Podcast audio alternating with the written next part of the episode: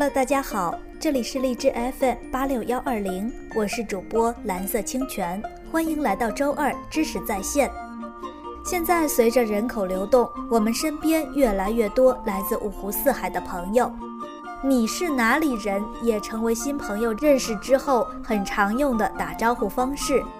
今天我就将通过一篇文章来跟大家分享，怎么通过长相和言行这些特征去判断对方是哪里人。这篇文章来自《新周刊》，它的作者是曹源。文章中提出了四种方法，分别是长相、穿着、语言文字、品茶饮酒的习惯以及生活习惯。下面我就逐一来给大家介绍。首先是分辨长相、穿着，判断一个人的南北属性可能需要费一些周章，但是东西部的居民基本上可以从外形特征上来区别。比如说，新疆的姑娘可以从高耸的鼻梁、弯弯的睫毛和深邃的眼神中给你透露一点线索，而藏区的姑娘往往被脸蛋上的一抹高原红而深深出卖。服饰的差异也是一个观察点，像东北女性喜欢穿貂，民间就流传着这样一种说法：说送东北女人一颗两万元的钻戒，还不如送她一身一万元的貂。广州人的穿着就没有什么全程爆款，他们穿的五花八门，怎么舒服就怎么搭，穿西装不打领带，穿皮鞋不穿袜子。相反，如果在广州穿得过于正经，反倒有些怪异。一整套的西装加身，很可能是保险推销员或者地产经纪。除了长相之外，说话的方式也是明显的特征。比如说，京津两地的人对说话这门艺术都很有天分，所以也有了“京油子”“喂嘴子”的说法。北京人一般称呼别人为“您”。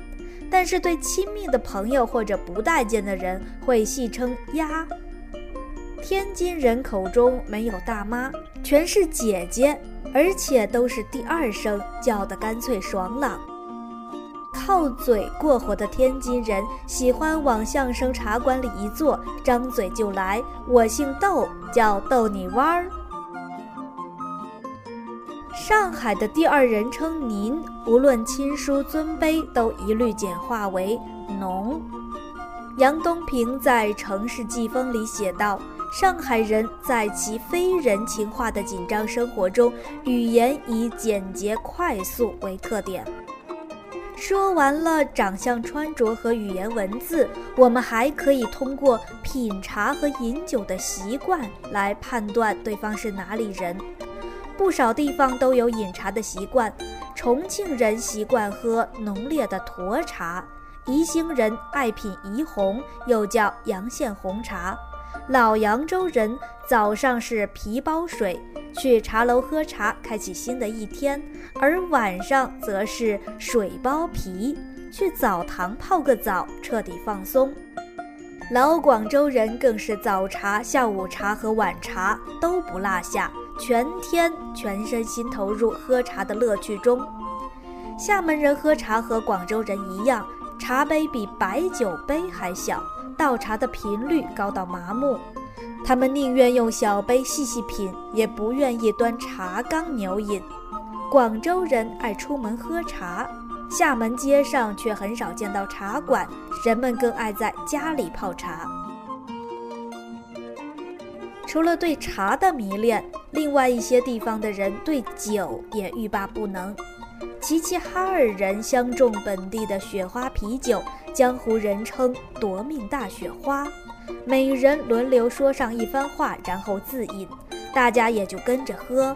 他们不会互相倒酒，因为人手一个酒瓶，公开直接。南方人也不示弱。武汉人把喝酒看作衡量友情深浅的标尺，所谓感情浅尝一点儿，感情深打吊针，感情铁胃出血。不仅仅是喝茶饮酒，其他的生活习惯各地也各有特色。北京是个藏龙卧虎的地方，你在大街上看到神态安详、满不起眼的六鸟老头，没准就是大清王朝的贝勒爷。易中天在《读城记》里描绘北京市民都是大市民，派头大，口气大，架子也大。天津人似乎适应了老北京的调侃，他们出门买早饭，自己带着个用来盛豆腐脑的小铁锅。他们也习惯自备鸡蛋去买煎饼果子，而这种行为要是在北京的煎饼果子摊铺，将会被赤裸裸的鄙视。成都人崇尚实在的居家日子，林文寻在《成都人》中写道。成都人少有显得紧紧张张、忙忙碌碌，而是从从容容、悠悠闲闲。再说武汉人，易中天眼中的武汉人不太注意吃相，尤其是吃热干面的时候。易中天写道：“稀稀碎碎，吧嗒吧嗒，三下五去二，眨眼功夫就下了肚。他们不会细嚼慢咽，却也永远都吃不腻。”所以，爱不爱吃热干面是区分正宗武汉人和非正宗武汉人的试金石。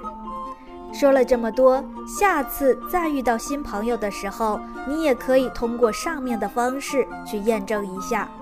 好的，我们今天的节目就到这里，下次再见。